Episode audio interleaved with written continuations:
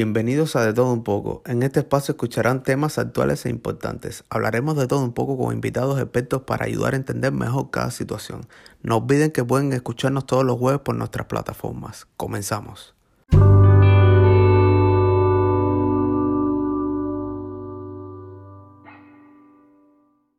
Normalmente eh, nosotros pasamos, y te hablo de España, en un periplo de médicos eh, brutal donde o no se nos diagnostica nada o se nos diagnostica erróneamente, como es mi caso, y tardamos una media de 20 años que nos diagnostiquen el Erdanlos. O sea, si, yo no sé si fue por la pista que dio el médico de Israel, que sabía del tema y ya dio en la diana, digamos, pero no es lo normal y fíjate que, puede que eso nunca lo sabremos si le ha salvado la vida, ¿no? Por, el tema de que es cierto que la gente se queda, porque es lo más llamativo o lo que más tenemos en las sublusaciones, en eh, bueno, que somos más elásticos de lo normal, los moratones, pero los moratones no es porque te des un golpe, porque me dice gente, a mí me salen golpes, a mí, perdón, me salen moratones fácilmente con cualquier golpe. No, no, es que a nosotros no nos sale con los golpes, es que se nos ha roto una vena en ese momento. Exacto. De hecho, yo a veces me doy golpes gordísimos y no me, y no me sale un moratón, ¿no?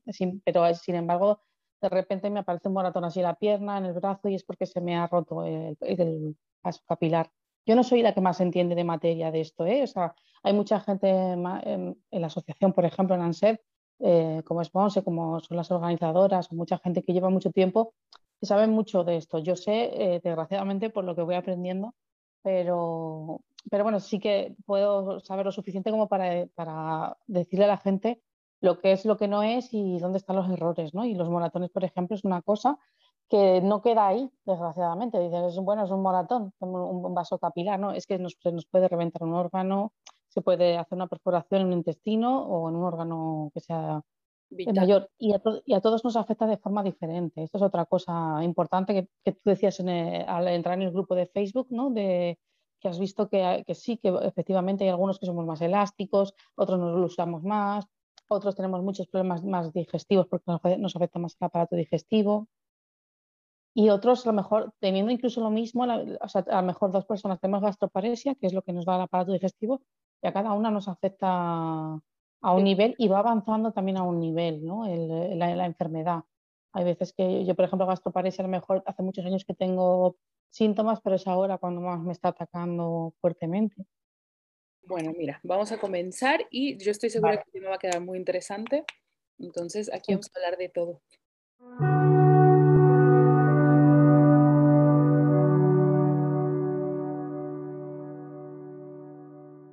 Vale. Dale. Hola, muy buenas tardes. Bienvenidos una vez más a un episodio de Todo un poco. Quiero darles una cordial bienvenida a un programa más. El día de hoy tengo un, programa muy especial. A manera personal, eh, me toca directa o indirectamente. Es una invitada que conocí gracias a un grupo en Facebook y em, vamos a hablar sobre una condición médica que es muy poco conocida. Eh, Tania nos va a estar ayudando a entender un poco más sobre esta enfermedad. Eh, el nombre de mi invitada es Tania Puello. Ella está en, España y bueno, para mí es un honor poderla entrevistar y poder entender un poquito más eh, sobre lo que es el síndrome de Ellen Danlos o más bien conocido como SED. Tania, ¿cómo estás? Bienvenida de todo un poco. Hola, pues muchas gracias. Eh, yo también, para mí también es un honor estar aquí contigo y poder dar luz a, esta enfermedad ¿no? y más información a la gente para que pueda entenderlo. Claro que sí, eh, como ya lo habíamos comentado, es una condición médica muy poco conocida. Eh, incluso yo creo que hay países donde no se, no se ha diagnosticado todavía, o sea que las personas lo pueden padecer y eh, los, los, diagnostican con dolor crónico, eh, cosas como estas, y son personas que llevan una vida bastante difícil. Ya la condición médica es difícil, pero todavía sin ser diagnosticada como tal, eh, me imagino que debe ser un poco más difícil todavía. Sí, así es. tardan una media de 20 años en diagnosticarnos bien y claro, antes de llegar, antes, antes de ese diagnóstico, eh, pasamos por un periplo de médicos, por diagnósticos erróneos, algunos acertados, pero que solo son sintomatología. Y es cierto que, a, través de la página de Prometeo estamos recibiendo muchos eh, mensajes de otros países, de decir, qué bien, qué bien, porque en mi país esto no se conoce, los médicos no lo conocen. En España todavía queda mucho, pero es cierto que ya, está habiendo un cambio, que hay mucha, la, generación joven lo conoce, eh, aunque no sea profundamente, saben ya lo que es y también hay muchos médicos dispuestos a, investigar, ¿no? Y se va viendo un cambio. Pero es muy difícil, es una, parece una tontería, pero el tener el nombre de lo que te pasa eh, calma mucho, ¿no? Es como, incluso puedes llegar a pensar, ah, vale, es que no, no estoy loca, o sea, de verdad me pasa esto, ¿no? Porque a mucha gente le dice que son trastornos eh, psicológicos o otras enfermedades, ¿no? Que puedan tener eh, algo en común y, se sufre mucho, claro que se sufre mucho y, cuando ya tienes un diagnóstico concreto, pues ya, por lo menos, aunque no tenga cura, ya sabes lo que te pasa y puedes buscar tener una mejor calidad de vida. Exacto. Eh, Tania, nos, mm, me gustaría a mí que nos compartieras cómo fue que a ti te diagnosticaron y cuáles eran tus síntomas que tú tenías antes de ser diagnosticada. Pues yo desde muy pequeña era extremadamente flexible, Mm, de hecho, he sido siempre muy deportista. la enfermedad me ha ido retirando del deporte. Recuerdo que mi hermana, lo cuento como anécdota, mi hermana presumía que, mm, que podía hacer el espagate en cualquier momento, eh, ¿sabes? Entonces estaba todo el día sus amigas, venga, Tania, Y yo hacía el espagate sin calentar y sin nada, ¿no? Y, y luego, pues, eh, cuando, bueno, sí, tenía eh, cosas que a lo mejor no eran normales en una niña, pero yo no lo sabía, pues tenía tendinitis, en el tendón de Aquiles, tenía, tendinitis, ese, me cruzó este dedo jugando en el patio, cosas que era como, bueno, pues yo qué sé, son cosas que te van pasando. Ya eh, entrando en la adolescencia, con el cambio hormonal, eh, tuve mi primer desmayo en un supermercado por lo de la disautonomía. No sé si conoces tú o, a tu pariente le pasa que eh, casi todos los seres tenemos disautonomía, que es la disautonomía es una afectación del sistema autónomo nervioso ¿Lo he dicho bien? Sistema nervioso autónomo, lo he dicho al revés. Y, claro, todo lo, todo lo que el sistema nervioso autónomo controla eh, se descontrola porque no, lo, porque no funciona bien, ya sea respiración, corazón, digestión y también eh, el tema de la sangre se acumula abajo y no, no, circula bien, con lo cual dice que tenemos el mal de precisamente lo que me pasó a mí, ¿no? de la cola de supermercado, que es como estemos mucho rato de pie, empezamos a marearnos, a aturdirnos, no podemos estar de pie. Y claro, yo en ese momento a mí ya me, ha pasado dos o tres veces que me haya desmayado, lo que se llama un síncope paso vagal. Ya no me pasa porque lo conozco y me siento antes, pero claro, yo ahí era, tenía 12 añitos, mi madre me había mandado por el pan, era un día festivo, eh, hacía un calor horrible y no, y me desmayé. Pues bueno, pues la niña se ha desmayado, mm, poco más, ¿sabes? Y en el, instituto empecé a tener, se me salió el codo, me operaron, todo era cogía tendinitis de, coger apuntes, mm, pero eh, ya iba con el cuello, ya le dije al médico que me salían moratones sin darme golpes, ya fui por el tema del cuello, pero todo era, todo, ese es un problema que seguimos teniendo, ¿no? Es como, nos hace falta una medicina integrativa, que nos vean eh, entre, entre, un equipo médico multidisciplinar, porque claro, si te ves, si, si ves los síntomas aparte, esa es lo que hace a veces también difícil el diagnóstico porque si los ves conjuntamente no sería tan difícil. Y bueno, a mí me diagnosticaron de artritis reumatoide juvenil, porque es verdad que también tengo, eh, me salió, eh, digo por suerte, que me salió el factor reumatoide muy alto, porque hay gente que ha sufrido de que le digan, pues, mmm, fibromialgia. Y la gente no, pues ya sabemos lo que pasa con la fibromialgia, ¿no? No hay pruebas científicas, vivimos en una sociedad donde si no hay algo que yo pueda medir, no existe. Eh, y, digo, y digo que, bueno, por lo menos gracias a Dios que tuve, eh, eh, tengo artritis reumatoide y el factor reumatoide hizo que, sí que me hicieran caso, ¿no? Porque si no lo hubiese tenido, seguramente, pues como me ha pasado, ¿no? Me han echado médicos diciéndome, porque iba con muy pocos años, 14 años al médico diciendo que se me abrían las muñecas, que, se me, que me, hacían daño por coger un plato y me echaban de la consulta, de muy malas maneras, ¿no? De anécdotas, porque se quedan ya en otro tipo de medicina que ya no, ya no es tan habitual. Y, Y bueno, pues así eh, me, toma, me, me, medicaban con, con, medicación de artritis reumatoide. Yo veía que yo no tenía mejoría, la verdad. Eh, me fueron a quitar aquí un lunar y por poco me desangro. Era, se supone que era una mm, cirugía ambulatoria sin más. Y claro, y, y intentaban buscar el sentido de por qué yo no cicatrizaba y por qué no paraba de echar sangre. Y, y, al final me decían, preguntan, pero ¿has hecho esto? ¿Has hecho lo otro? ¿Te has tomado una aspirina? Y yo ya me quedé y dije, pues, pues bueno, pues a lo mejor me dolió algo y me tomé una aspirina y no me acuerdo, no lo sé. y ahí se quedó. Pero luego todo esto, cuando ya te diagnostican, empiezas a mirar en perspectiva y todo, todo tiene un sentido. Por eso también es importante que te diagnostiquen, ¿no? Por decir, ostras, de repente tiene sentido mi, mi vida y todo lo que me ha pasado. Y bueno, la, el diagnóstico llegó porque yo dejé de ir a los médicos, de, mmm, aburrida, no me, nada me hacía efecto, nada me curaba, o sea, me decían, vale, tengo artritis, tengo artritis, pero tampoco se me deforman como a la gente que tiene una artritis reumatoide severa, los dedos, también era muy joven, y no, nada más que me hacen medicarme, no, y yo dejé de ir. ¿Qué pasa? Que eh, después de ser, de ser madre, después de ser madre, que bueno, gracias a Dios en el parto no pasó nada, bueno, pasó alguna cosilla, pero de anécdota también, o sea, quiero decirte que hay personas que pierden al bebé o que pueden morir en el parto, ¿no? O sea, por eso digo que se queda una anécdota. Eh, eh, yo di un bajón tremendo, o sea, me cansaba de leerle un cuento a mi hijo. O sea, yo decía, ¿cómo me puedo? Esto no lo entiende la gente, a veces me canso hablar. ¿no? O sea, me, me cansaba hablar, eh, contarle un cuento y me, y me, quedaba dormida cuando nos da la hipersomnia, este, este cansancio excesivo.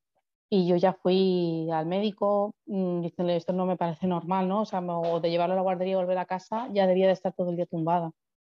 Hubo un empeoramiento visible en el, en el, después del embarazo y tuve la suerte que me mandaron de urgencia a, a, por este tema y me tocó el doctor Ponce aquí en Málaga. No sé si lo habrás oído, supongo en el, por el Facebook, que es nuestro, uno de nuestros médicos que, que bueno, que claro, no, me puso el dedo aquí, yo no sabía que podía poner el dedo aquí, me, hizo, me, me, miró cuatro cosas, me miró la cicatriz, yo me acuerdo que me tocó la cicatriz y me dijo, ¿y esto? Porque claro, se me queda la cicatriz como un papiro, ¿no? Es una cicatriz muy especial, eh, especial en el sentido de que no cicatrizamos normal. Y me puso el dedo aquí, que ni me dolió ni nada, y me dice, tienes el Ehlers-Danlos. Y yo, ¿cómo? O sea, llevo 20 años pensando que tengo artritis reumatoide, este hombre, yo incluso pensé, pero ¿cómo lo sabes si no me has hecho nada? Si me, me has mirado, ¿sabes? Claro, luego, luego empiezas a saber lo que me estaba haciendo eran los criterios de Brighton, ¿no? Y, y, no todo el mundo, aunque yo no lo sabía, podía, puede poner el dedo aquí. Uh -huh. Ya está. Ahí me diagnosticaron, eh, al tiempo llegué a ANSET a la asociación y sigo con, con, la lucha y con encontrar una cura. No sé si se escucha por aquí a mi perro. Sí. Corina, se escucha, ¿verdad? Pero no, no, no importa, tranquila. Vale, vale. Este, o sea, por lo, por lo que tú me estás contando, es una condición médica bastante difícil y como afecta varios factores, se puede confundir con muchas eh, enfermedades, ¿no? Yo me imagino que la más común debe ser artritis eh, por los dolores de las articulaciones. Entonces, lamentablemente, como dices tú, o sea, sería mucho más fácil si se, diagnosticara con un grupo de médicos y si la condición médica se conociera un poco más, como lamentablemente no muchas personas lo tienen, eh, no se le da la vista que se le debería de dar. Exacto, es como somos pocos, a ver, que hay una teoría que dicen que somos pocos porque, porque hay mucha gente que está sin diagnosticar, ¿no? Pero bueno, en principio somos pocos, eso está claro, es una enfermedad, está catalogada como una enfermedad rara y bueno, pues si no hay cura, no hay, aquí, yo creo que, que, que, el documental que estamos haciendo sea un alegato a muchas cosas, ¿no? O sea, a ser escuchados, que la gente sepa Uh, mi objetivo es que la gente sepa del Ehlers-Danlos como sabe de la fibromialgia, que todo el mundo, mal, mal, o bien, sabe qué es la fibromialgia. Pues espero conseguir ese objetivo, ¿no? que, que la gente sepa qué es el Ehlers-Danlos, eh, que los médicos eh, sepan también, porque hay muchos que no saben y, o se confunden de, y demás. Darles voz a los médicos, por supuesto, porque ellos también tienen, eh, aquí en España al menos, una situación difícil, donde a veces solo pueden mm, minutos para ver a un paciente y, rellenar muchos papeles, eh, al final no tienen tiempo para vernos, y pero también la investigación, ¿no? O sea, el, que seamos pocos, eh, bueno, pero qué, importante la investigación, ¿no? Ahora con el COVID se ha puesto como más de manifiesto, pero qué importante invertir dinero en investigación, ¿no? Somos mucha gente sufriendo. Y, de, tantas formas, ¿no? O sea, como pues precisamente hablábamos antes de empezar el tema de la maternidad, una madre, eh, sufrimos mucho y, bueno, y, parece que no es peligrosa y puede llegar a ser peligrosa, ¿no? Exacto, porque además de esto, eh, para las personas que no conocen la enfermedad o para quienes la conocen o tienen como la duda de si la, la pueden tener o no, o sea, las personas que sufren de sed tienen un dolor crónico. Muchas personas tienen el dolor en la espalda, en el cuello, en las articulaciones, lo que tú mencionas, ¿no? O sea, son personas que no pueden estar de pie mucho tiempo. Eh, a manera personal, la persona que sufre eh, sed de parte de, mía es mi esposo. Entonces, yo al principio, yo no sabía eh, por qué él tenía ah, algunos comportamientos, por ejemplo, el hecho de decirle, bueno, vamos al súper, ¿no? O sea, vamos a hacer el mercado y yo le decía, vamos, acompáñame. Esto fue recién cuando empezamos nosotros, ¿no? Que todo, es como que todo el tiempo queremos estar juntos, bueno, hasta la vez, gracias a Dios, todo el tiempo, pero era como que, vamos al supermercado, entra conmigo, y bueno, sí, lo hacía, ¿no? Pero ya después de un día me dice, ¿sabes qué? Es que ya no puedo, o sea, porque me canso. Y yo, pero ¿cómo te vas a cansar? Por Dios, no, no seas vago. Eh, tú te quieres quedar aquí en el coche. Y él me decía, no, o sea, en verdad me canso. Y el hacer la fila del supermercado es un martirio. Una tortura. Y así como que, bueno, me puse a investigar más, más, más, más y fue que empecé a entender eh, el hecho de que pues no puede estar mucho tiempo de pie, eh, que se cansa más fácilmente, em, que sus articulaciones pues no funcionan como a lo mejor pueden funcionar las mías, o sea, que yo puedo abrir una botella de agua, a lo mejor hay días que a él se le dificulta más abrir una botella de agua y, yo le decía al principio, es que creo que estás poniendo fuerza bruta, le decía, en, la botella, le digo, o sea, no la aprietes. O sea, no. Claro, porque ponemos más, como no podemos, pues, yo a veces pensaba, qué bruta soy también, ¿sabes? Pero es que como no podemos, intentamos poner más, que al final me hago daño a lo mejor aquí, porque la fuerza la estoy haciendo aquí. ¿Sabes? Y porque al no tener fuerza en la muñeca es como intentas hacer la fuerza de otra manera y parece que estás haciendo más fuerza de lo que se debe. Exacto. Pero al final es una lucha por intentar abrir la botella. Exacto. Entonces es como que son todas esas cuestiones. Ahora, él no tiene fuerzas en las articulaciones, pero sí tiene fuerza en el momento de que puede cargar algo. Claro, se lastima las muñecas, pero tiene fuerza. Lo que no tiene son las fuerzas en las articulaciones para poder apretar, por mm. ejemplo.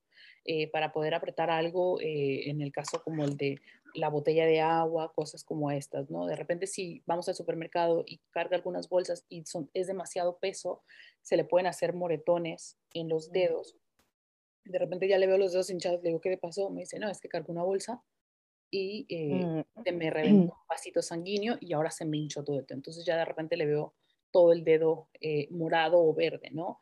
Entonces sí son estas cuestiones, de repente eh, podemos estar nosotros en la sala, qué sé yo, yo hago un mal movimiento y, y rozo con él y ya de repente al otro día le veo el moretón y digo, ¿qué te pasa? Y me dice, no, es que ayer tú cuando estuvieses aquí, pues me hiciste así y se me hizo el moretón. Entonces son mm. todas estas cosas, ¿no? Que a lo mejor si no tienes diagnosticada la enfermedad, la condición, pues pueden pasar por tu cabeza muchas cosas. O sea, puedes decir, oye, a lo mejor tengo, no sé, anemia, leucemia, eh, voy con un médico y no me diagnostican.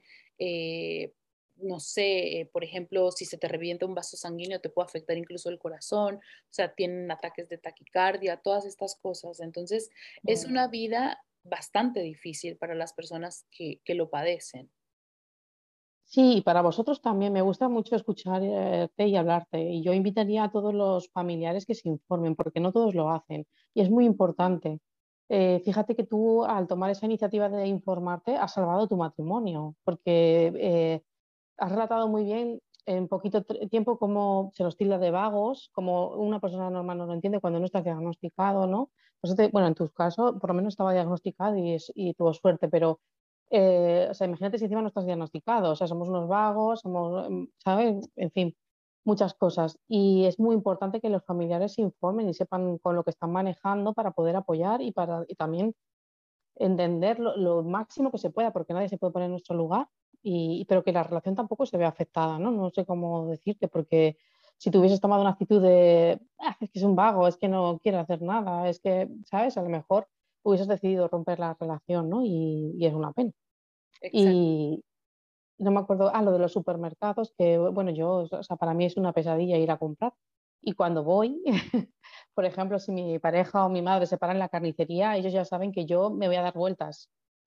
Por muy cansada que esté eh, y hecha polvo, o sea, me pongo a dar vueltas porque mm, quedarme quieta en la carnicería esperando a mi turno eh, puede ser eh, que ya me ponga mala para todo el día, además. Y mm, bueno, has dicho cosas interesantes y ya no me acuerdo. Y aprovechamos y decimos que, que nos afecta neurológicamente y que tenemos mala memoria, que somos despistadillos por eso, ¿vale?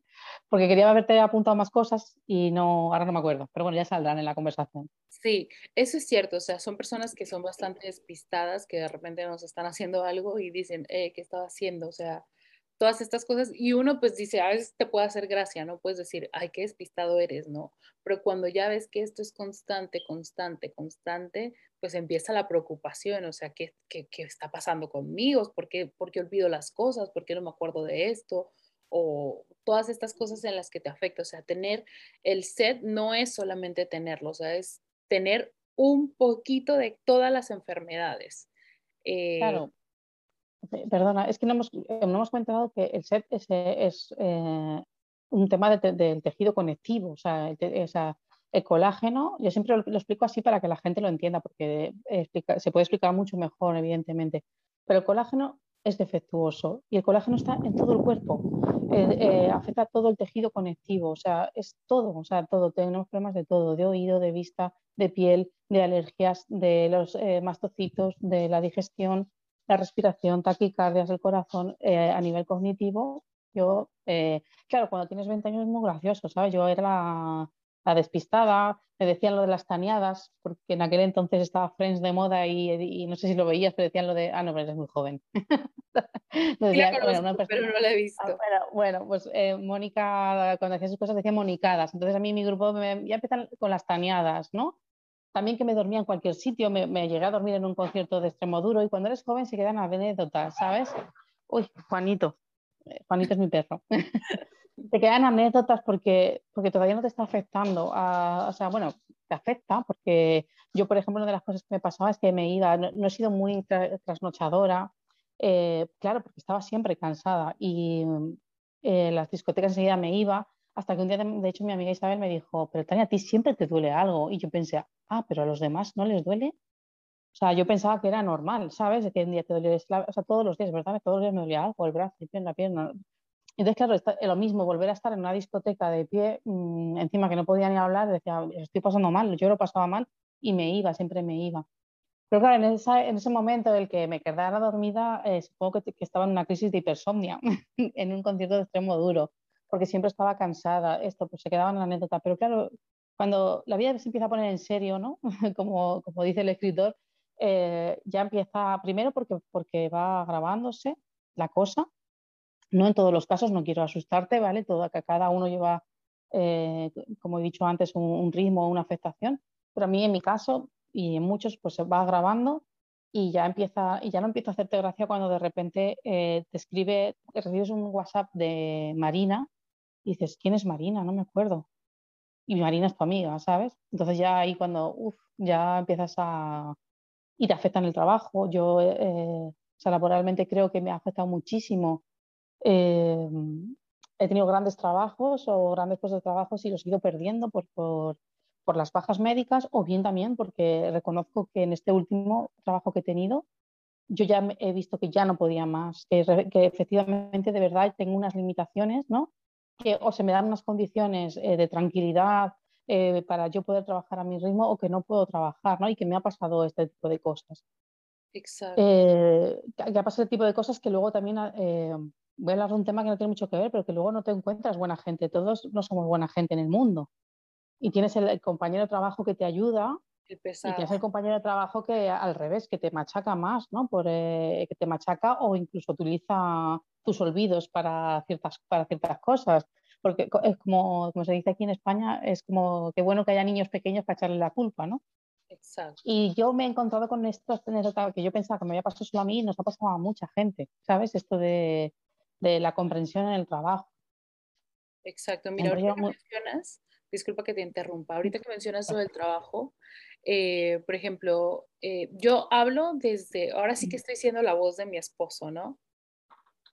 Eh, él, como yo te había comentado, él creció en España y sabemos que España tuvo una crisis económica hace unos años y él estaba en una edad en la que ya podía trabajar esto y lo otro, pero ¿qué pasa?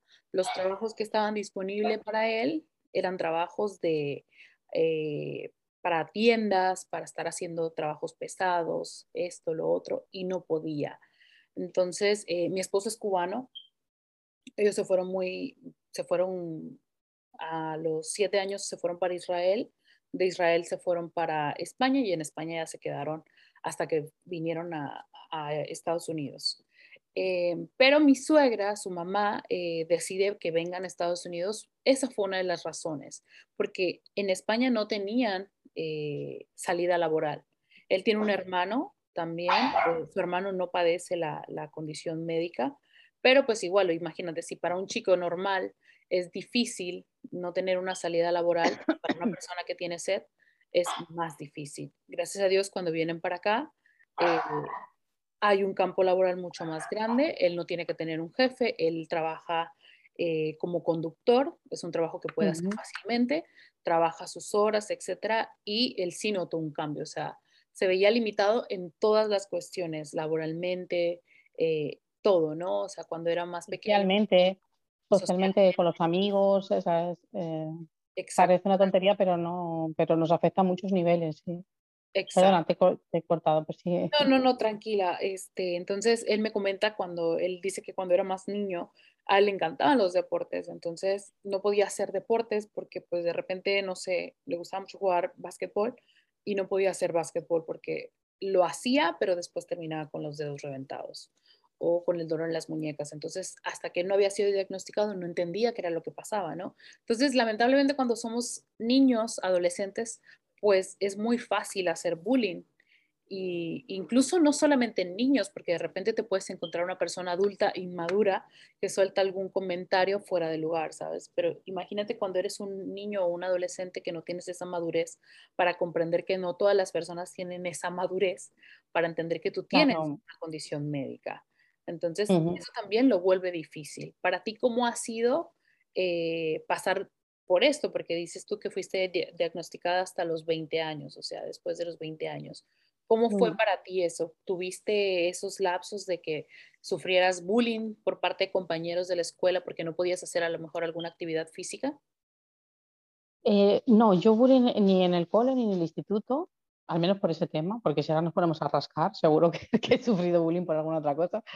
Em, pero no, no exactamente eso sino, que eso, sino que mis amigas empezaron a no entenderlo y me quedé sola.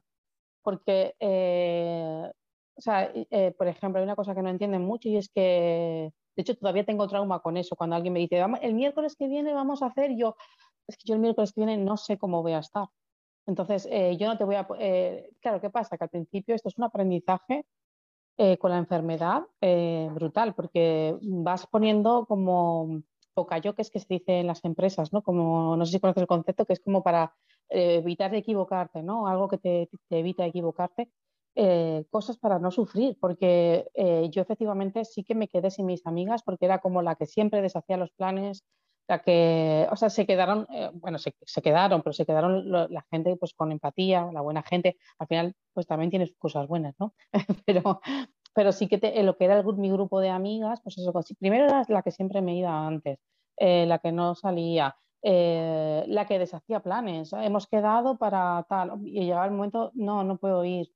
Eh, enfadarse porque empiezan a, etiquetarte un poco. Yo sé que tengo la etiqueta de mucha gente que me ha conocido como de irresponsable, de no tener palabra, por todo este tipo de cosas, porque te etiquetan. Ah, bueno, claro, Tania no vendrá, o Tania dice que viene, pero.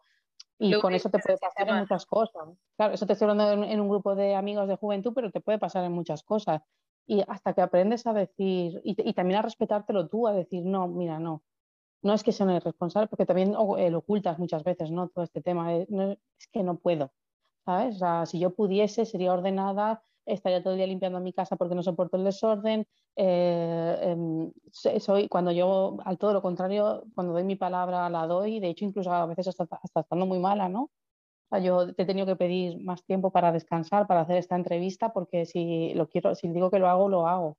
Pero tengo miedo, a, tengo ese trauma de me quedé sola, ¿no? O sea, hubo gente que me dejó, claro, ya ni te empiezan a llamar, tal.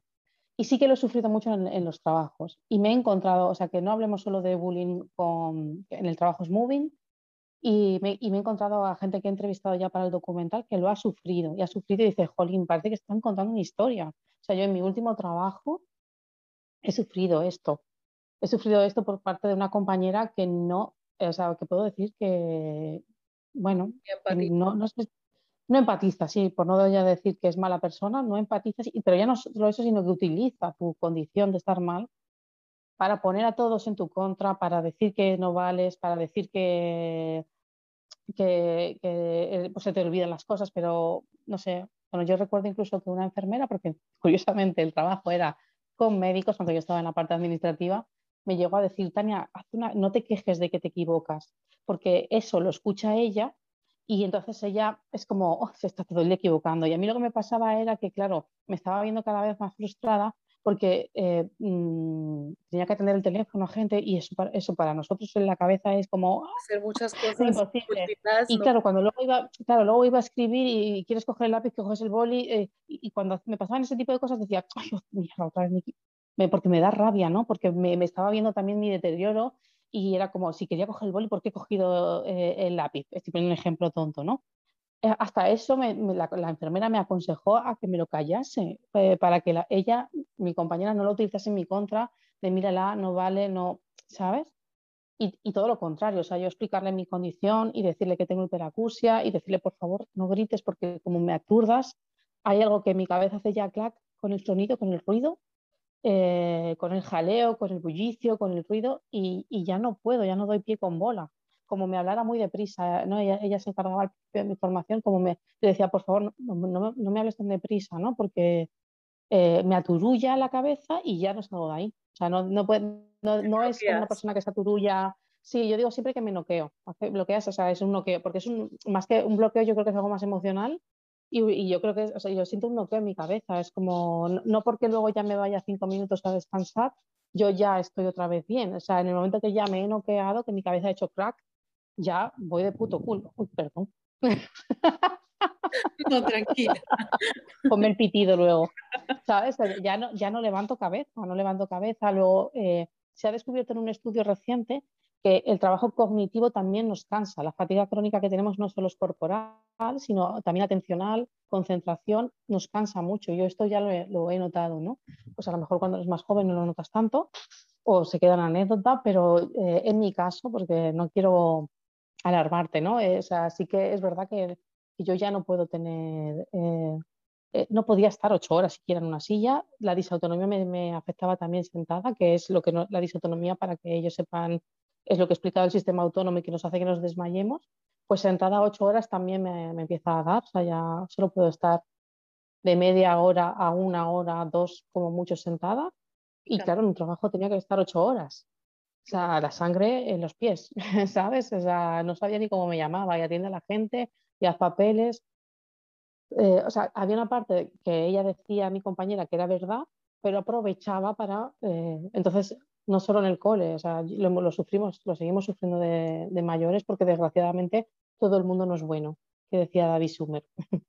Exacto, mira, em, yo te mm. escucho a ti y sí hay cosas que mi esposo padece, pero por ejemplo, como yo te, comentaba, eh, él tiene la, condición al 50%. Eh, es algo raro, algo extraño. Él no heredó la, enfermedad, él fue una mutación genética. Eh, y algo que tú me dijiste, ¿no? Que es mucho más común en mujeres que en hombres. Entonces, siento que hasta cierto punto es afortunado. Yo a él se lo decía cuando encontramos el, el grupo de Facebook eh, porque yo veía imágenes y veía testimonios de personas que dicen, oye, ¿sabes qué?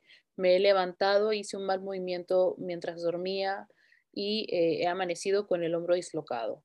Eh, hoy estoy que no me puedo levantar de la cama, tengo un dolor crónico, eh, he tenido que medicarme porque no aguanto el dolor del cuello, de la cabeza, eh, los mareos, eh, gente que pone, hoy he tenido que ir al hospital porque he tenido arritmia cardíaca y bueno, me está afectando el corazón. he tenido que ir al hospital porque me ha costado mucho respirar. Todas estas cosas. Entonces, em, siento que mi esposo ha sido afortunado dentro de, esa condición, dentro de eso malo que le puede estar pasando, ha tenido muchísima suerte. Em, a él se, lo diagnosticaron bastante temprano. Creo que también eso ha sido favorable para él porque ha podido entender un poco más eh, su condición médica, ¿no? O sea, él, em, a pesar de que cuando era más pequeño a lo mejor no lo entendía del todo, pero sabía más o menos el, por qué no podía hacer esto, por qué no podía hacer lo otro, ¿no? A él lo único que sí le ha afectado mucho siempre ha sido en lo digestivo. Como te comenté, él tuvo una operación de emergencia de, eh, en el, eh, porque se le perforó un, intestino. Em, le afecta también en el sentido de que hemos tenido que cambiar su alimentación, o sea, él no puede comer gluten porque el gluten lo, lo hincha, eh, etcétera, ¿no? Todas esas cosas. Entonces tratamos de que toda su comida sea orgánica, sana, sin gluten, eh, poca sal, poco condimentada, e, etcétera. ¿no? no puede comer cosas muy pesadas, no puede comer después de ciertas horas antes de irse a dormir, porque ya sabemos que si come antes no va a poder dormir porque va a sentir la comida aquí en, en, la garganta, ¿no? Entonces, lo que tiene también mucho es el reflujo, eh, la acidez, etcétera. Pero cuando él come sano, come bien, la acidez se desaparece. Entonces, no le ha afectado como yo he visto que le ha afectado a otras personas. Claro, yo creo que, ha tenido mucha suerte en, que le hayan diagnosticado pronto. Quizás el que, el que vayamos empeorando eh, también tenga que ver esto, ¿no? O sea, si a mí me dicen, con, eh, me operaron del codo con 15, si ya con 15 me dicen tienes esto, yo hubiese podido cuidarme mucho mejor pero ten en cuenta que encima me dicen otra enfermedad que sí tengo, pero que no es lo completo. Y entonces yo ni me cuidaba la alimentación. Eh, bueno, yo estaba siempre con diarrea, siempre con diarrea, hasta que eh, hace poco, unos años, ¿no? ¿Cuántos años llevo castigando a mi sistema digestivo, a mi intestino? Mm, eh, creo que el, diagnóstico precoz, y esto es algo que por lo que yo quiero luchar, y ANSET y todos los que padecemos esto, debe ser algo importante mientras no haya una cura, porque, porque te puede cambiar la calidad de vida, ¿no? A lo mejor seguramente a tu esposo no, no le afecte tanto. Eh, si ya sabes que no puedes coger peso, a mí, por ejemplo, eh, yo no puedo coger, según el médico, más de dos kilos de peso, ¿no? Por cierto, un consejo para tu esposo, para yo cuando voy a comprar me pongo la bolsa aquí, porque aquí no hay articulación, entonces me cuelgo las bolsas aquí y, y, es la manera que tengo de, llevar, que está el supermercado enfrente, pero bueno, ese trozo me haría daño, yo no puedo coger más de dos kilos. ¿Cuántas lesiones me hubiese ahorrado? Eh, ¿Cómo estaría mi aparato digestivo? ¿Cómo estaría también cognitivamente? Quizá eh, si yo hubiese sabido desde el principio que tenía todo esto.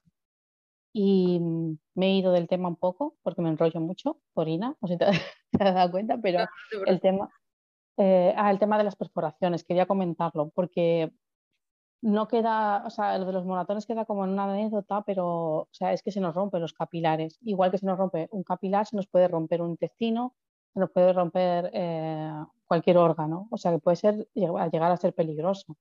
O nos hacen una colonoscopia y nos fastidian, porque si no lo sabes, el médico tampoco puede tener cuidado y una simple colonoscopia porque tienes problemas digestivos, si no sabes que tienes el hermanos, te pueden dañar el intestino para siempre. Exacto. Y, o un parto, eh, también hay que tener cuidado con los partos. Eh, son tantas cosas que es que el diagnóstico precoz, eh, incluso si no se llegara a una cura en próximos años, sería un, avance muy importante. Mira, por ejemplo, algo de lo, que, de lo que has comentado, de que quisieras que comente, tú me lo dices, ¿vale? Sí, no te preocupes. Mira, por ejemplo, aquí en, yo vivo en Estados Unidos, en Chicago, y nosotros cuando operan a mi esposo de urgencia, eh, le mencionamos al doctor, ¿no? Eh, mi esposo tiene sed. O sea, para él no fue raro, él rápido eh, ubicó la condición médica, etcétera, ¿no? Él nos dijo, mire, les voy a dar un número de teléfono, tienen que ir con este médico, este médico es especialista en ese síndrome, etcétera, ¿no? Entonces nos pusimos a buscar otros médicos, etcétera, y sí encontramos varios médicos que son especialistas en esa condición.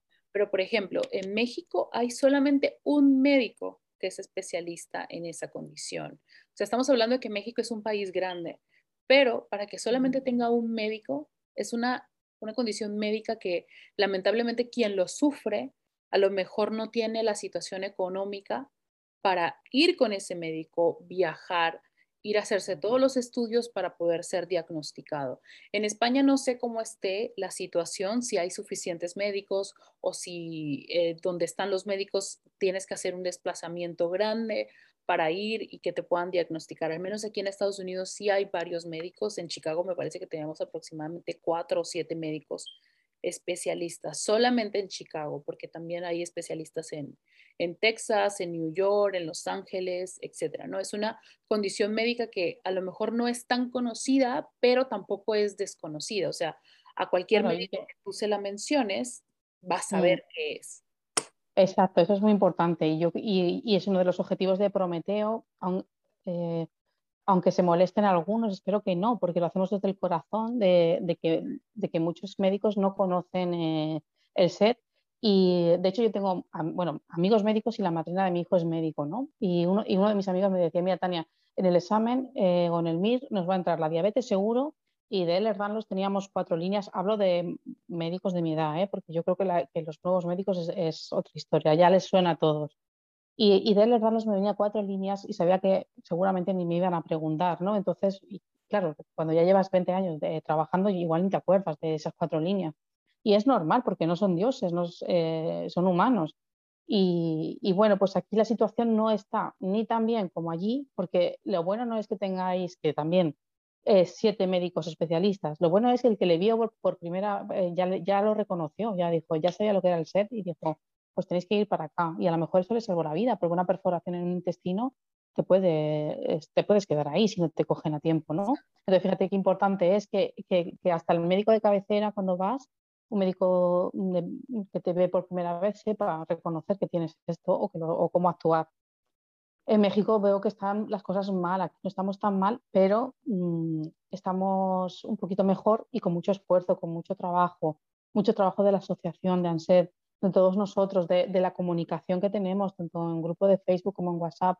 Oye, he encontrado a este médico que sí que sabe que este me diagnosticó a mí, eh, esté, investigando, porque hay muchos doctores a los que tenemos como si fuéramos eh, groupies de un, ¿sabes? de un famoso, doctor Bulbena, doctor Cabrera, doctor Ponce, y seguro que me olvido de alguno, ¿no? De, que, que, no solo saben, sino que quieren saber, quieren investigar, pero el sistema tampoco se lo pone muy fácil.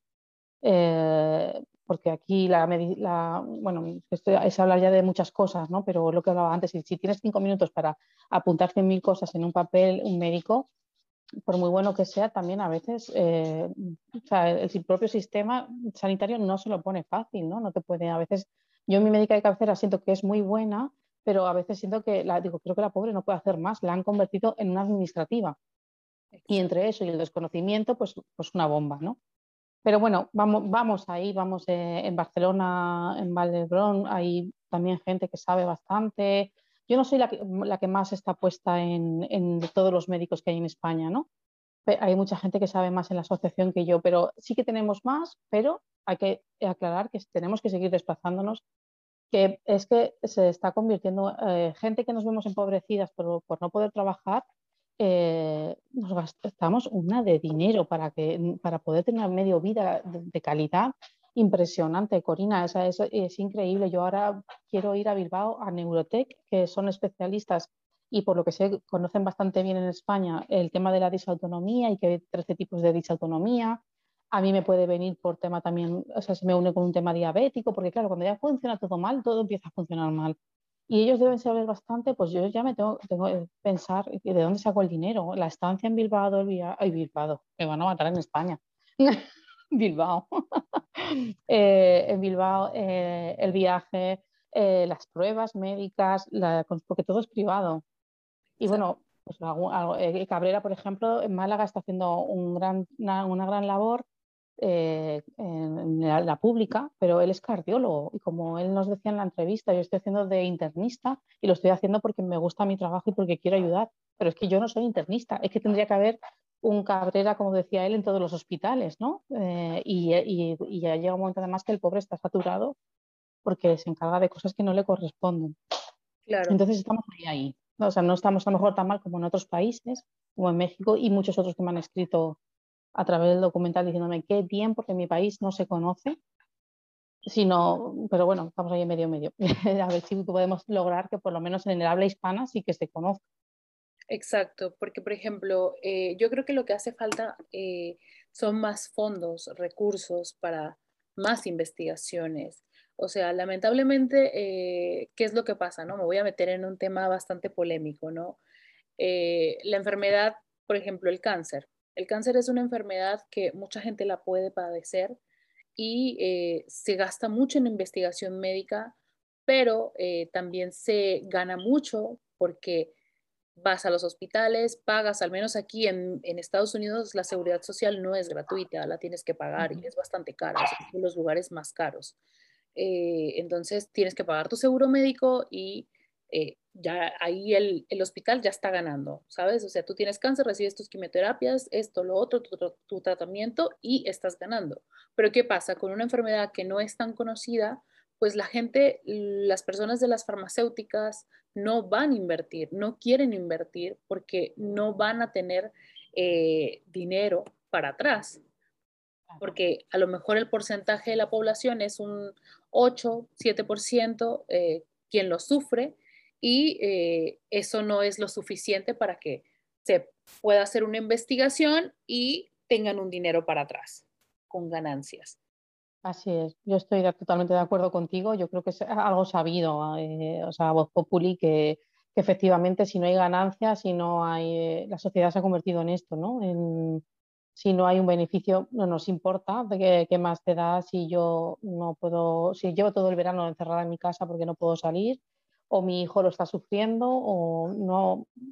es una sociedad muy muy enferma, ¿vale? Te, hablo ya un poco como mi ramalazo terapeuta, que, que, no, que estamos perdiendo como ciertos valores y efectivamente si no hay un beneficio para las farmacéuticas, que yo creo que son uno de los grandes poderosos ahora mismo, no, no hay nada que hacer. Y nosotros exactamente no sé, claro, no sé cuánto gasto haremos, porque, eh, bueno, sí vamos muchas veces a urgencias, pero yo te digo la verdad, cuando peor estoy no voy al médico, porque no me puedo levantar de la cama. Entonces, no le hago ni gasto, ¿sabes? O sea, porque si eh, eh, pudiese ir, yo muchas veces pienso, ahora, tendría que ir, pero es que yo no puedo levantarme de la cama.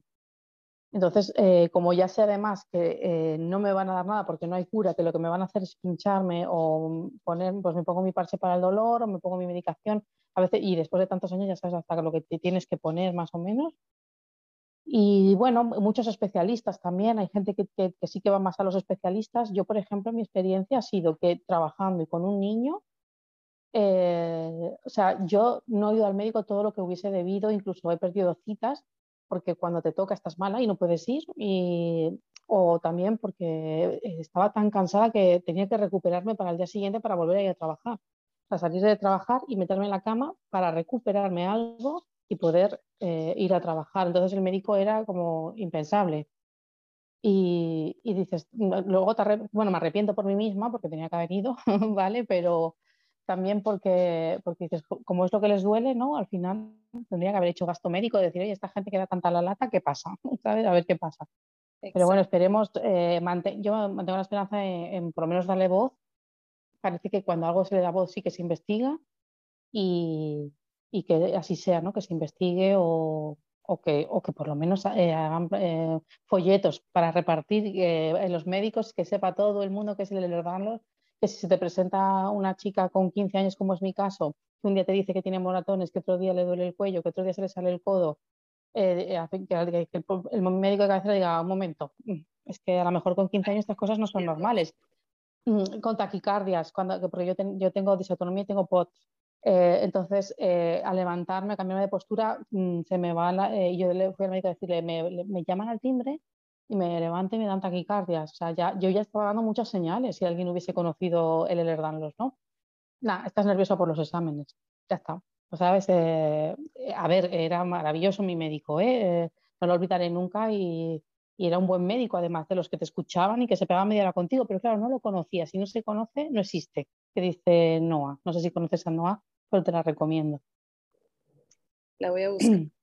Sí, porque ella tiene, el hermano y tiene más enfermedades y es una chica muy jovencita y está divulgando mucho la enfermedad también.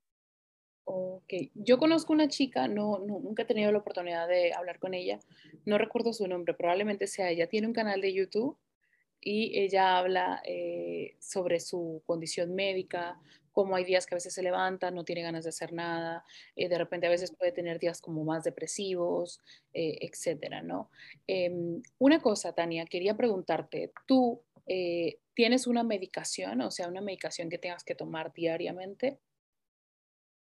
Tengo medicación que tengo que tomar diariamente, pero bueno, salvo la del corazón ahora, porque yo ya mis taquicardias han llegado o sea, yo durmiendo estoy a 100, 110, entonces tengo que tomar ya un beta bloqueante para el corazón y, apenas puedo hacer eh, esfuerzos físicos porque cualquier cosa, a veces levantarme se me pone a 160 pulsaciones o a veces incluso en reposo he estado a 160, esa sí que ya la tengo que tomar. Eh, y, tiene un, no sé cómo decirte, em, que no es paliativo, o sea, que sí que es para que me sirva para que baje las pulsaciones y poder estar bien. Todo lo demás es paliativo. Tengo parches para el dolor de lidocaína, que es lo que a mí me va bien. Eh, ahora tengo una cita con la unidad del dolor. No sé si me cambiarán a otros parches que me han dicho que hay, no lo sé. Eh, los, eh, los, parches de lidocaína es para el dolor neuropático que tenemos, porque es que hay que explicar bien todo. Hay dolor crónico y dolor neuropático que tenemos, que es en todas las puntas nerviosas de, de, nuestro cuerpo, mal explicado, y es horrible. Tenemos luego tema antiinflamatorio para luxaciones, eh, relajantes musculares, porque cuando se luxa más una articulación, evidentemente hay un sufrimiento del ligamento, de, se contractura el músculo, porque el músculo tiene que hacer más trabajo de lo que le corresponde, relajantes musculares y luego todo paliativo, opiáceos, o sea, temas de, para calmar el dolor, o sea, Mm, hablando claramente para drogarte y que no sientas el dolor, pero no significa que tu cuerpo no esté teniendo dolor. Y para la fatiga crónica, yo creo que no, a mí no me ha recetado nada y, y hay días duros. Eh, un día me duché simplemente y ya me, me tuve que meter a la, a la, cama. Y hoy y ayer estoy especialmente cansada. He tenido que pedirte un descanso, pero me ha tenido que venir mi pareja a despertarme porque, porque me quedo dormida, ¿no? Es, eh, pero es del cansancio tan extremo que tengo y, el aturdimiento mental, pues tampoco tengo nada. Me mandaron unos batidos que le mandan a la gente con Alzheimer, pero que podía suplementarlo con la alimentación. O sea, no hay un medicamento que, nos, que sea para nosotros. Lo que hacen es paliar los síntomas. Ok. O sea, es, es una condición bastante difícil eh, con la que se tiene que vivir. Eh, yo en verdad espero que se pueda hacer algo, que a lo mejor no a lo mejor como dices tú, a lo mejor no se va a encontrar una cura para allá, pero el simple hecho ya de poder tener una información, de que los médicos estén informados, de que si te llega una niña, un niño con estos síntomas, eh, puedas diagnosticarlo, porque como bien mencionas tú, o sea, mi esposo fue diagnosticado a temprana edad, eh, se informaron, etcétera. Eh, donde vivimos actualmente, gracias a Dios, hay buenos médicos, la seguridad social eh, médica es cara, pero hay muy buenos médicos. Entonces, eh, siento que sí tenemos como un poquito más de amplitud en el sentido de los alimentos, etcétera. Pero, sin embargo, si vives o creces o naces en un país latino, llámese México, llámese Perú, llámese Chile, llámese Argentina, Honduras, Guatemala, que las posibilidades económicas son un poquito más bajas, pues la condición de vida se hace un poco más difícil porque una persona que tiene sed tiene que llevar una alimentación especial, tiene que llevar eh, medicación, tiene que llevar eh, incluso, o sea, desde que el padre sabe que tiene un hijo que tiene sed, pues a lo mejor dices tú, bueno, si mi hijo nació en un país donde el trabajo y la salida laboral es solamente trabajo duro de campo, es obviamente que ese niño o esa niña no va a poder salir adelante. Entonces, eh, es toda esa información, ¿no? O sea, a lo mejor haces el esfuerzo y brindas, tratas de brindarle una carrera a tu hijo para que pueda tener una carrera que pueda trabajar desde casa, que sea un trabajo que no lo fatigue, que no lo canse, eh, etcétera, ¿no? Porque, pues, gracias a Dios tú tuviste la oportunidad de nacer en un país donde son un poco más prósperos, etcétera, ¿no? Pero, por ejemplo, mi esposo nació en Cuba y si mi esposo se hubiese quedado en Cuba, probablemente su vida no, no sería la misma. evidentemente. Ya por muchos motivos, ¿no? Que, que no vienen al caso, pero eh, efectivamente eh, no, no, no, sería la misma. Eh, mi abuela, por ejemplo, era pianista porque ya vieron que desde pequeña, aunque no le dieron nunca un nombre, vieron que la niña no podía trabajar. Qué, qué importante lo que dices, ¿no?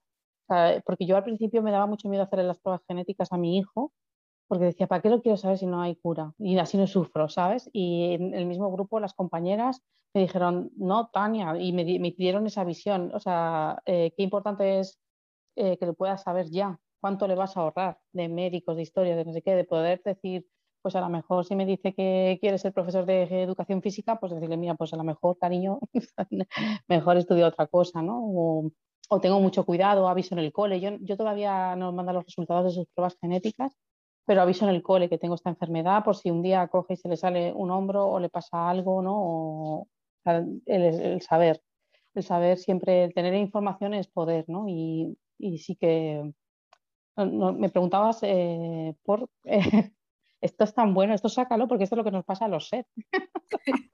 Sí, claro. Yo me, yo me río por no llorar, ¿eh? Era de qué hablaba de repente.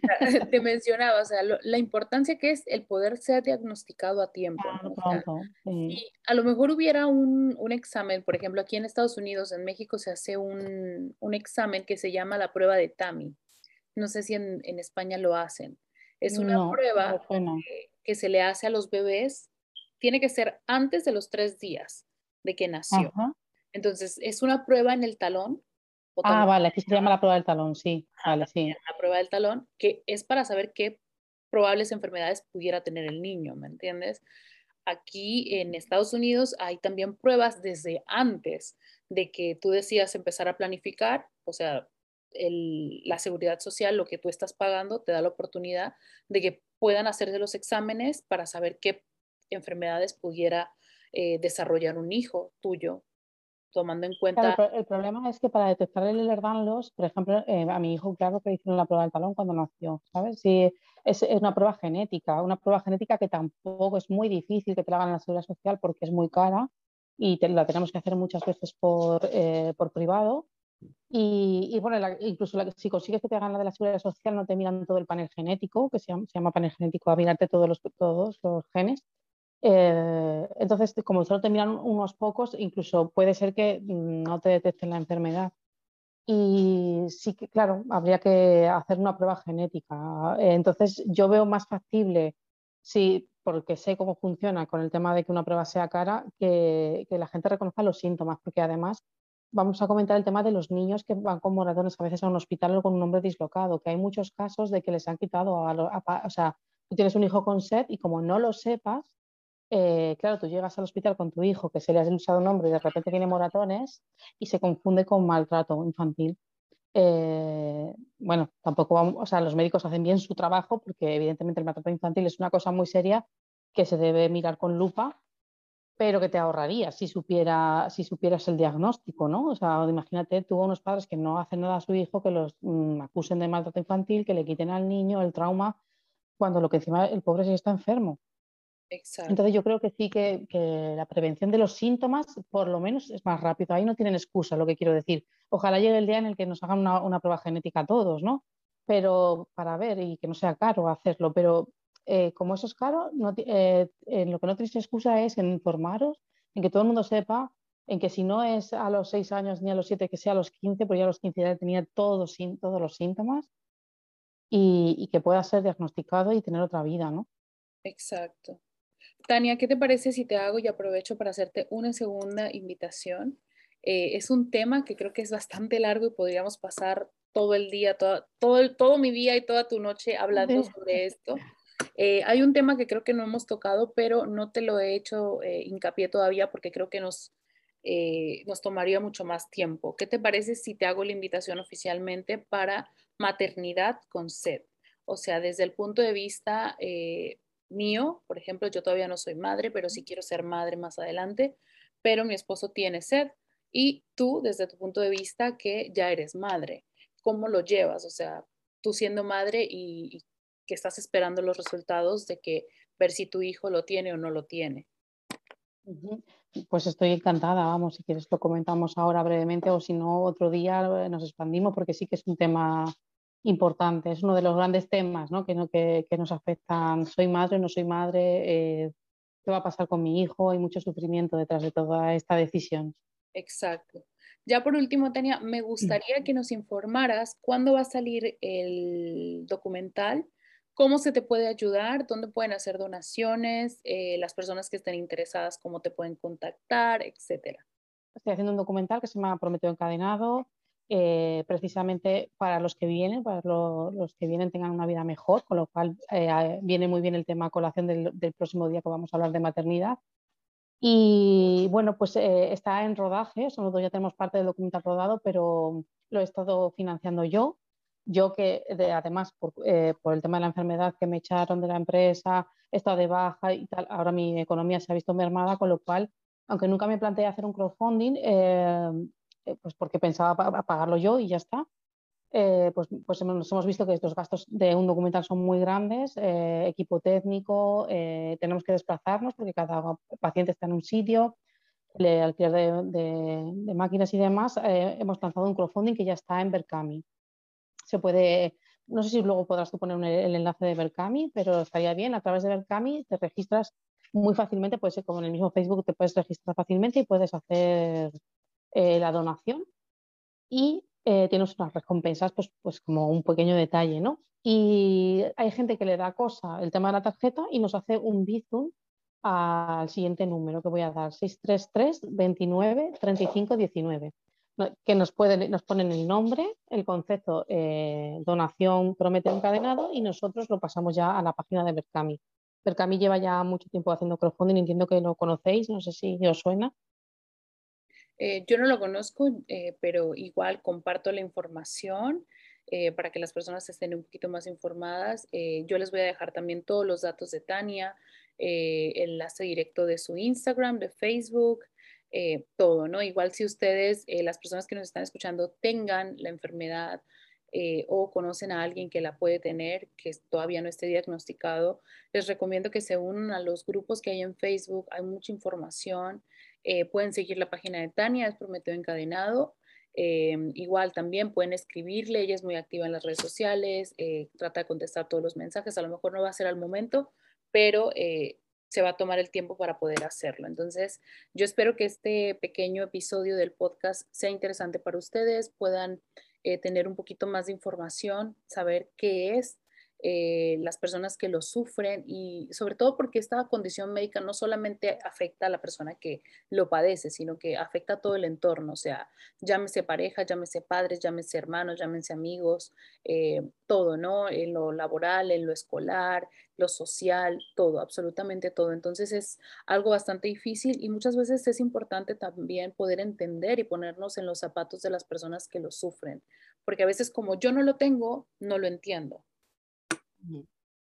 Ese es uno de los objetivos que tenemos con, el, de hecho va a ser, o sea, va a haber información, pero eh, Prometeo se va a encargar de dar voz a, todas las partes, familiares, eh, enfermos y médicos también, pero desde un punto de vista mucho más emocional, porque eh, como tú bien hiciste, información puedes encontrar en Google, ¿no? Vivimos en, en el siglo XXI y, y, qué voy a decir yo que no se pueda ya buscar, ¿no?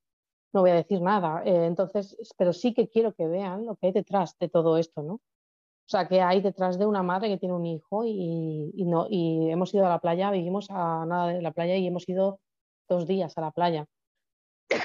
Aquí estamos en verano. ¿No? Eh, que no le, que le tienes que decir 20.000 veces no puedo ir al parque cariño porque estoy mal, o muchas cosas, ¿no? Y, es muy importante, eh, por ejemplo, especificamos mucho que es el primer documental de El en habla hispana, ¿no? En español. Perdón. Porque, porque también es verdad que hay otros documentales, eh, pero eh, sabemos que en Latinoamérica hay mucha gente con disautonomía, hay mucha gente con el Erdanos y a lo mejor mucha gente que incluso no está ni diagnosticado. Entonces, para nosotros era muy importante, aunque luego le pongamos subtítulos en inglés para llegar a más sitios, creo que somos, estamos un poco olvidados, ¿no? Eh, o sea, que, yo sí que agradezco mucho tu plataforma, Corina. Sé que a lo mejor tú vas a llegar más a Latinoamérica también, no sé muy bien de dónde viene tu audiencia, pero seguro que sí, ¿no? Y, yo eh, espero y me emociona pensar que sí, que, voy a ayudar mucho a, nuestros hermanos de, la otra parte del charco, ¿no? Porque estamos un poco olvidados. En Inglaterra, por ejemplo, sí también están mejor, eh, hay mejores médicos, hay mejores medios y aquí no. Entonces, eh, vamos a ver que, la gente que habla español, en los países que, hablamos español, que todos nos enteremos qué es esto y, qué hay detrás de esto. Exacto. Pues en verdad que yo espero poder aportar, aunque sea un poquitito, eh, la audiencia que nos escuchan, sobre todo es en México y Estados Unidos. Eh, el tercer país que más nos escucha increíblemente es Australia. Cosa que se me hace muy raro, pero bueno, pasa. Este, y pues sí, estamos llegando a varios países, Argentina, Chile, Colombia, eh, Puerto Rico, eh, Costa Rica, todos esos países, Brasil, em, Panamá, etcétera, ¿no? Y en los países europeos estamos en España, Francia, Alemania, Berlín, eh, Bélgica y Hungría. Entonces, bueno, muy bien, una una buena difusión. Te agradezco que me hayas ofrecido el espacio. No, claro que, lo hago con mucho gusto y pues igual también para poder entender, ¿no? Para poder eh, ver ese otro lado de la cara, de la moneda, o sea, cómo lo vive una mujer, cómo lo vive un hombre, cómo lo vivo yo, siendo la esposa de una persona que lo padece, que no lo padece al 100%, pero que igual tiene sus afectaciones, ¿no? Entonces, eh, la, la importancia de esto es poder hacerle llegar a las personas la información. Porque ahorita vivimos en una forma muy rápida que a veces no ni siquiera nos da tiempo de agarrar el teléfono y ponernos a leer, ¿sabes? Pues a veces es mucho más, más fácil ponerte los audífonos, eh, hacer todo lo que tengas que hacer, ir en el coche, eh, estar haciendo la compra y estar escuchando, ¿no? Entonces, estoy segura que a muchas personas les va a llegar y les va a interesar. Entonces, mi agradecimiento es contigo por habernos compartido tu experiencia. Como ya te mencioné, tienes las puertas abiertas en el podcast para poder hacer el segundo episodio, que creo que va a quedar todavía aún más interesante, porque como pues las personas que lo padecen son en su mayoría mujeres, yo creo que existe esta pelea, ¿no? Esta pelea emocional. Soy madre, no soy madre, eh, ¿qué hago, no? Sí, eh, es un tema que nos va a dar mucho que hablar y seguro que queda muy bien. Gracias, Corina, a ti por de verdad, por, haberte interesado y por ayudarnos con el crowdfunding también. Sí que me gustaría comentar el crowdfunding porque la, gente que esté mal, ¿no? Yo a veces me siento culpable porque la gente me dice, lo siento, solo he podido 5 euros, no pasa nada. O sea, poquito a poquito, ¿sabes? O sea, eh, eh, si puedes 5 euros, 5 euros. Y si no puedes, no pasa nada, comparte, comparte por todos lados, ¿sabes? Eh, la cuestión es que lleguemos, que lleguemos y que se oiga, ¿vale? Exacto, pues bueno. Ahora sí nos despedimos. Tania, te mando un abrazo muy fuerte. Muchísimas gracias por habernos regalado un poco de tu tiempo. Yo sé que debe ser difícil porque, como tú lo mencionas, es una condición que a veces te hace sentir un poco cansada, que el hecho de que estés hablando mucho tiempo también te puede cansar, la fatiga, etcétera. Entonces, agradezco tu tiempo, agradezco que hayas compartido la historia con nosotros y estoy seguro que vas a llegar a cambiarle la vida a muchas personas y esta labor que estás haciendo es maravillosa. Ojalá, ojalá sea así, Corina. Un abrazo muy fuerte. Igual. Ahora sí, chicos, nos despedimos. Recuerden que eh, estamos subiendo los episodios todos los jueves. Nos pueden escuchar por Spotify, Apple Podcast. Recuerden que también nos pueden seguir por nuestra página de Facebook, que es de todo un poco. También nos pueden seguir en Instagram, en Twitter, en TikTok y en Facebook. Todo es de todo un poco. Les mandamos un abrazo y espero que este episodio llegue a muchas personas. Nos vemos hasta la próxima. Chao.